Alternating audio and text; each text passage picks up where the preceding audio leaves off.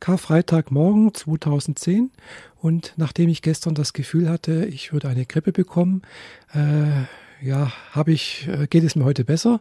Also ich habe wohl doch keine Grippe.